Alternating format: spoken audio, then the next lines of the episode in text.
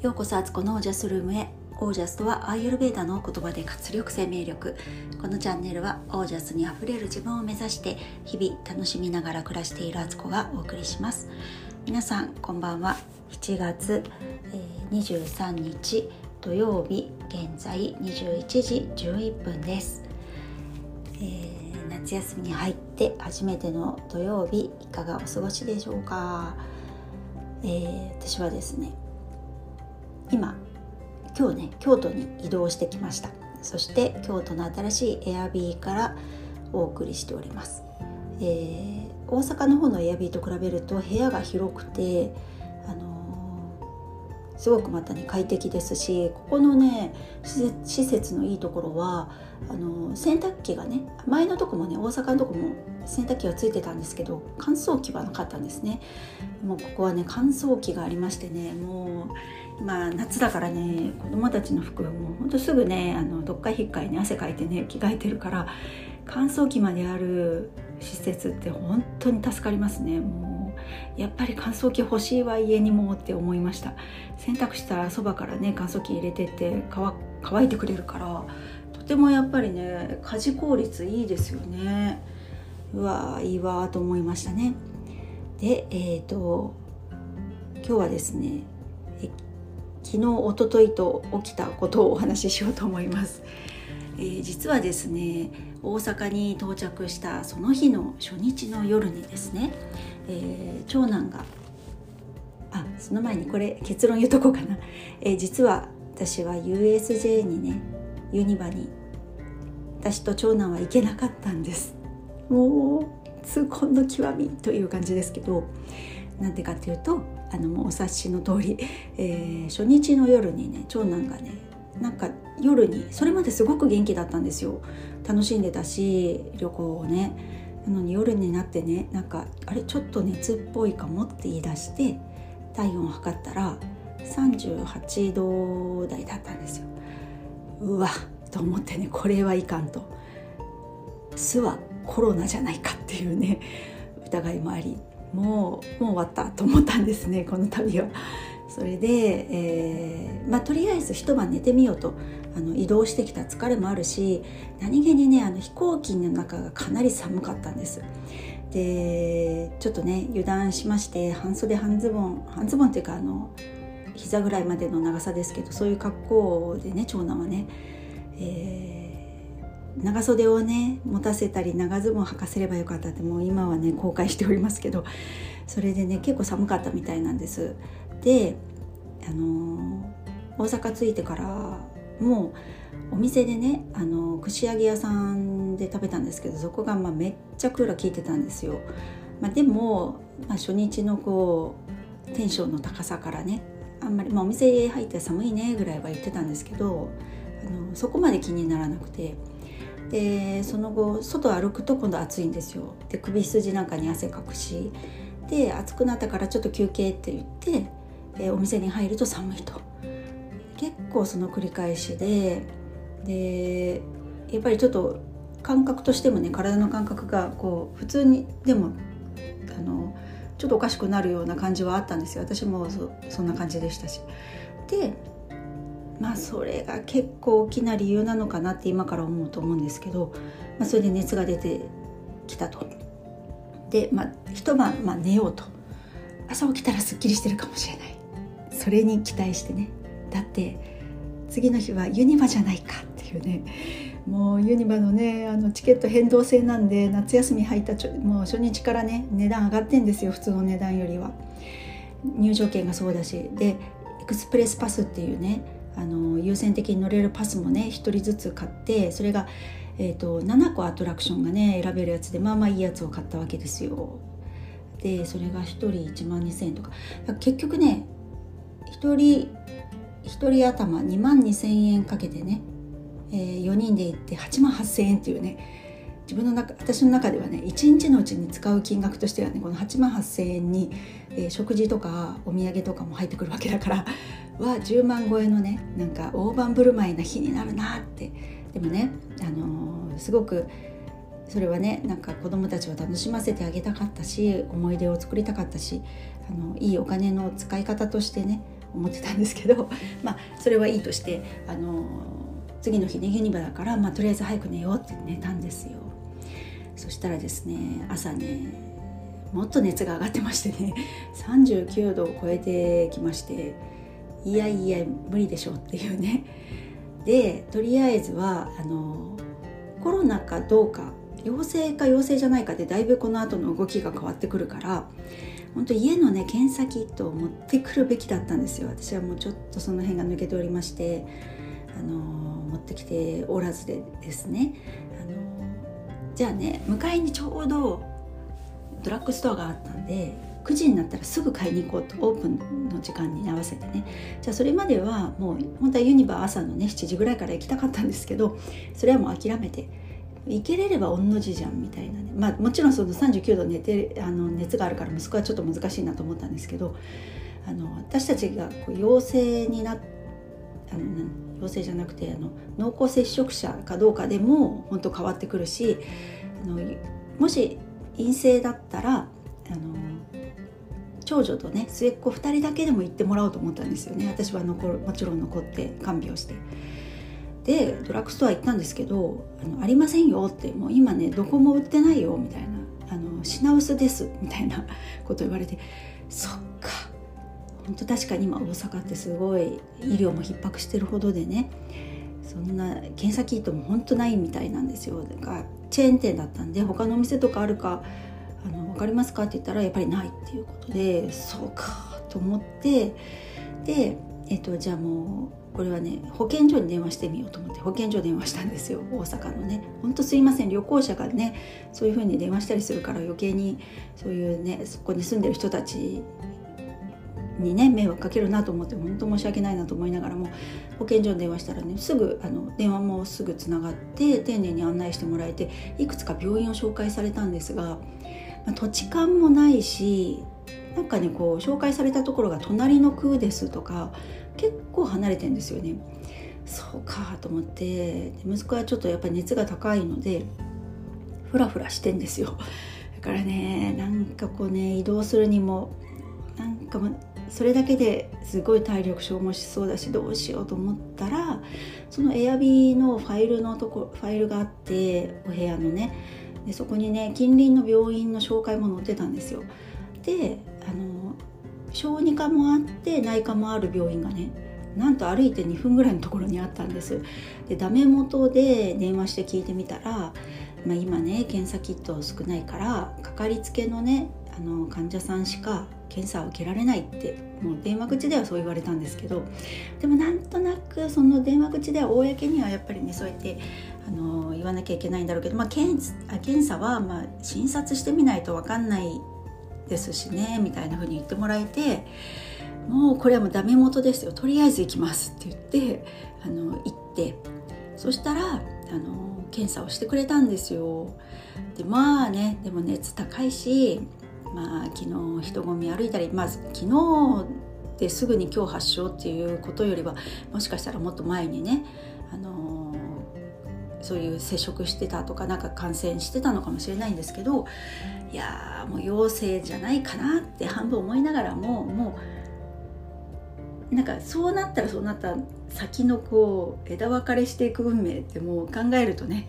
もうこのままもうねあのユニバ諦めてえー、新幹線に帰るのか。でも新幹線乗っていいんだろうかっていうね、まあ、陽性だった場合とか濃厚接触者が新幹線に乗っていいのかなとか、えー、宿をキャンセルして、えー、荷物をまとめて新大阪で新幹線乗ろうとした時にね乗れませんよって乗車拒否されたらねそれこそ路頭にまた迷ってしまうよなと思ってえじゃあ何？あの夫に大阪まで車で迎えに来てもらうのか私がこっちでレンタカーでもしてもうしあの高速なんかで全然走りたくないんですけどもう最悪そういう選択肢も考えたりしたんですね。で岐阜の実家っていう手もあったんですけど私はうちはね父がねあの昔ね肺がんをしたことがあるのでいやかなりリスク持ってるよなっていうので無理だしみたいな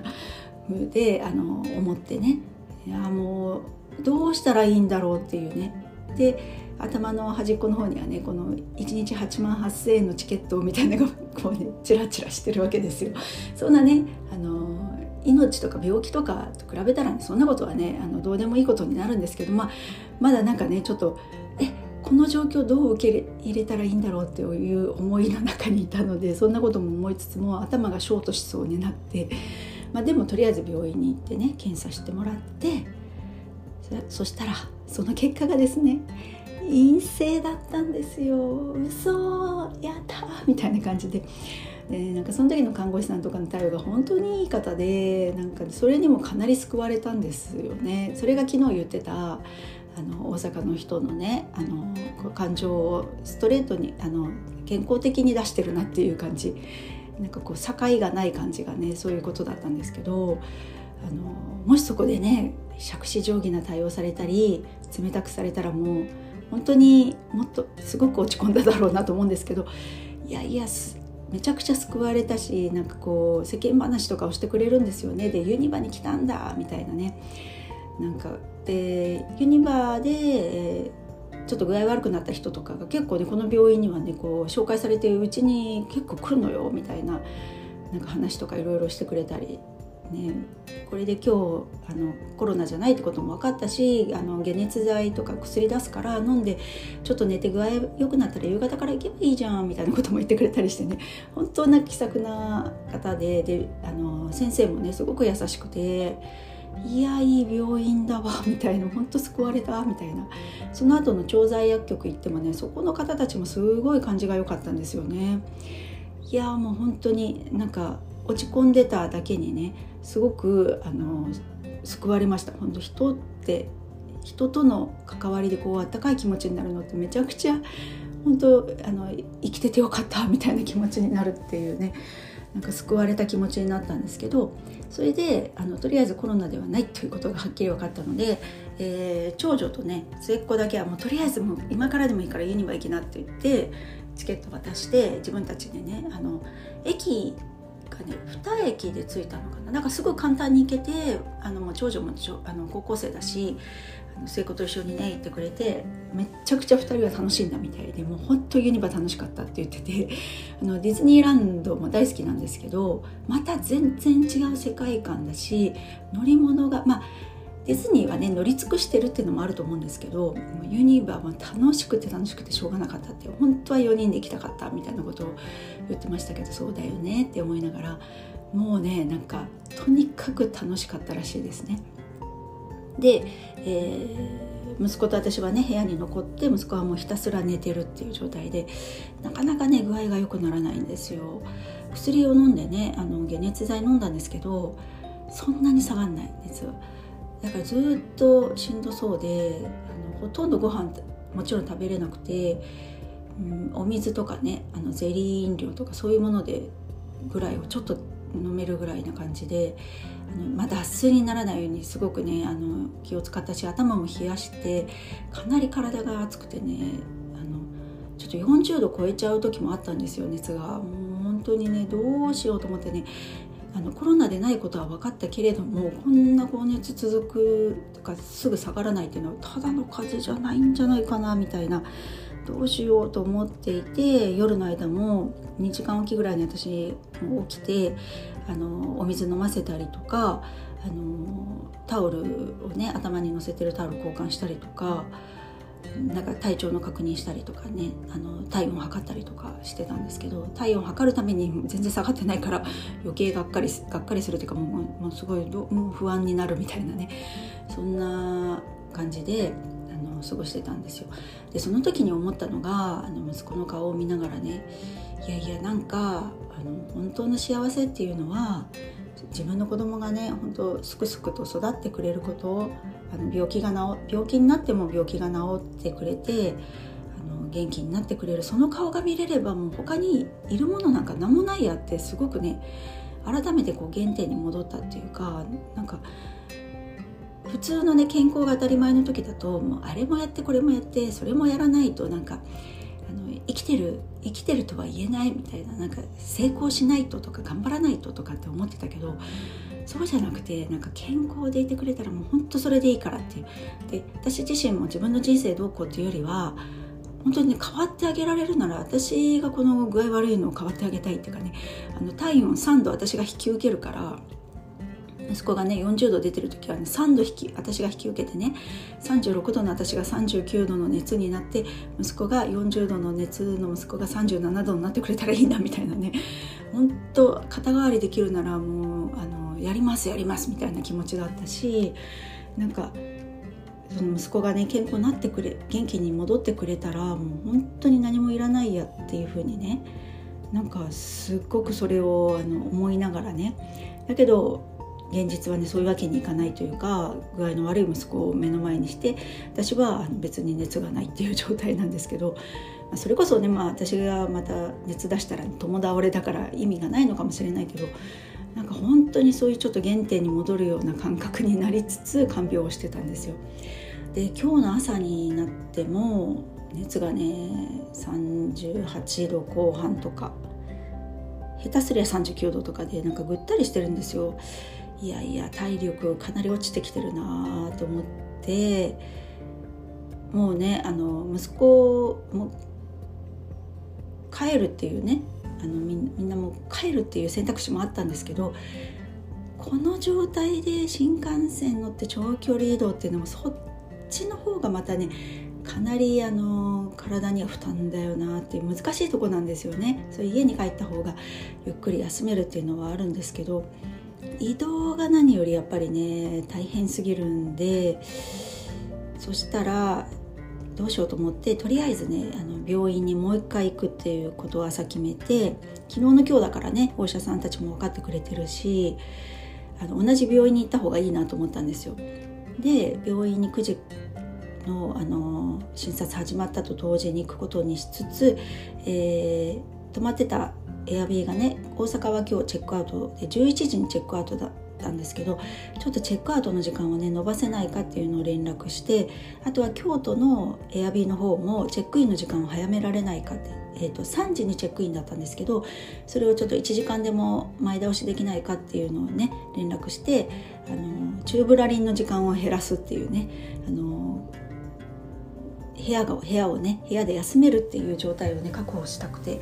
連絡したら大阪の方のホテルはエアビーは、えーと、30分もうね部屋が満室でね次もあの今日の夕方からお客さんが入ることが決まってるから空いてる部屋もないしもうその部屋もお掃除が入らないといけないけどそれでもね30分だけねあの延長してもいいですよって言ってくれて11時半までねそこにいられることになったんですけどそれだけでもかなりほっと助かってでさらには京都の方のエアビーはもうあの今日お部屋は準備できてるから午前中から入ってもらっていいですよって言ってくれていや助かったと思って本当皆さんありがとうっていう気持ちであの病院にまず行ってすぐにね診察受けることができたんです。で、えー、それでえっ、ー、とそしたらとりあえずインフルエンザの検査とアデノウイルスの検査をしてもらってあと血液検査もしてもらったんです。でインフルではなかった。インフルも陰性。で、えー、血液検査でも特にあのおかしい数値はなくて正常な数値であると。でアデノウイルスが反応が普通だったらもうパキッとこうあの線が出るけどそういう線は出ないけどうっすらピンクなような感じもあったり喉が結構腫れてるから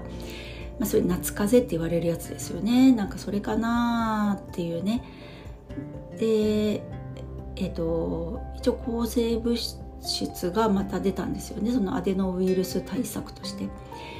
でん？だったのかな？うん。そう薬が出たんですよ。でまあそれでちょっと様子見てねっていうことであので病院終わって10時ぐらいにまた部屋に戻って息子はもうひたすらね11時半の出発までね、あの、寝ててで、まあ、そこで少し回復して歩き普通に歩けるようになってるので駅まで行って電車乗り換えて京都まで着いてで京都着いたらすぐにまたあのお部屋入ってあのひたすら寝るというふうにしたら夕方結構汗かけたんです。それまでね汗かけなかったんですよ。だから熱が全然下がらないっていうか、まあ、あのウイルスと戦ってたと思うんですけど、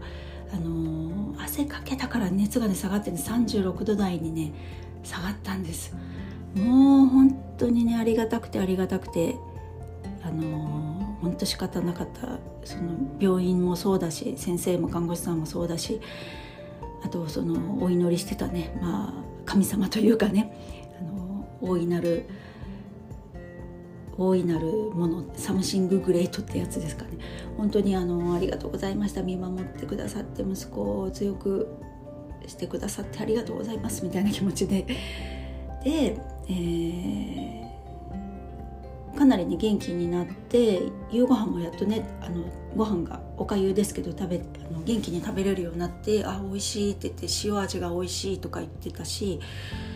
なんかね起きてから食欲がだいぶ出てきたみたいであのマック食べたいとかいきなり言っててあのおいおい病み上がりにマックは 無理だよみたいな感じですけどその食欲ってやっぱりね生きてる生命力のバロメーターだからいや本当嬉しいですね。食べてる姿を見て嬉しいみたいなね。なんか普段だとねえもうそんなに食べちゃったの？とかもうこれパンもうなくなっちゃったじゃん明日の朝ごはんとかって言ったりしてるのがほんと食べてくれてる姿を見てこんな嬉しいことないなっていう本当食べ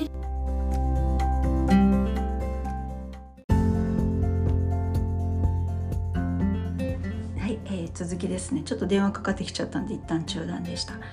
でそう食べるっていうのはね本当にねあの生きる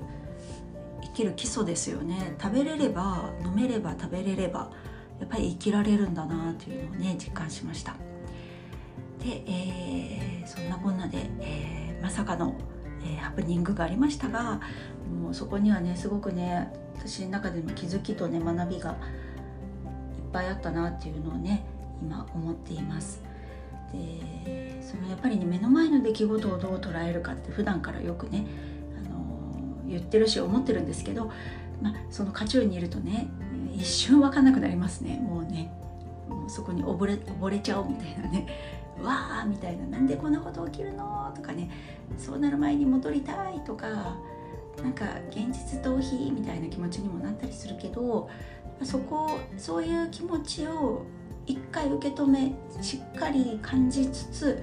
じゃあどうするとかあこれ見えてるの何なんだろうなって。これで自分が気づくこと何なんだろうなみたいな目線で見始めたりなんか信じるっていう力祈りの力プラス信じるっていうそのきっとあのこれはより良くなるために起こってることだなとかきっとこれはあのその例えば今回のことだったら子どものね、えー、生命力を信じるっていうことが親としてね試される時だったんだと思うんですよね。なかなかそれ難しいしその渦中にいるとね本当に気が気じゃないっていうのはね これだけ大きなね中学校2年生だからもう体力もあるし一人でほとんどのことはできるようになってるけれどそれは親としてはねなんかそれで子供が苦しんでるっていうのはやっぱりしんどいもんだなって見てるのは辛いなっていうのはね感じつつだけどこれでまた彼の中のねなんか細胞がバージョンアップするんだみたいな風な見方で熱が出てる時に見える見れるかみたいなね。で周りからはねいろんな声が聞こえてくるわけですよ、まあ、特に今回の場合夫がねめちゃくちゃやっぱ心配してたりとかしてそんな中でね旅を続けてる私に対してもやっぱりあの意見としては厳しい意見をね言ってきたりするんですけどそれでも何が本当に最善なのか。その全体視野で見た時にどうすべきかっていうのを自分の軸としてね持つっていうのすごく大事だなと感じたりしました。はい、とてもあの良い経験ができたしまだまだね息子はね本調子じゃないので、あのー、明日以降もねそんなハードなスケジュールじゃなく、あのー、京都をね楽しみたいと思っています。それもね一つあるなと思ったんですよ。なんか旅行っていうと結構やっぱりね詰め込んじゃうんですよね。私いろいろ行きたいお店もあるし観光地もねここ回りたいとか朝はねモーニング行ってみたいなこととかね。なんかでもそれをねなんかこういい意味でブレーキを踏んでくれてる今回踏んでくれたなと思ってなんかゆっくりした旅でいいじゃないかっていうね、まあ、今回ねちょっと日程的にも余裕はあるので本当1泊2日とかだったらまあ逆にね本当さっさと切り上げて帰った方が良かったかもしれないしあの詰め込んでね旅行するっていうようなスタイルにどうしてもなりがちですけど京都はね3泊4日はするので、えー、いろいろね満喫ゆっくり満喫したいなって住むように暮らすというかねなんかねあのもう今しかないみたいな感じで旅するとあれもこれもってやるけど、まあ、またいつか来れるしみたいなね。今回で終わりなわけでなし。今回の旅はここだけを集中して楽しめばいいかとかね。なんかそんな風に思えたらいいなと思っています。はいということで今日はこの辺で、えー、皆さんの暮らしは自ら光り輝いてオージャスにあふれたものです。オージャス。食べれるって本当に幸せなことだと思います。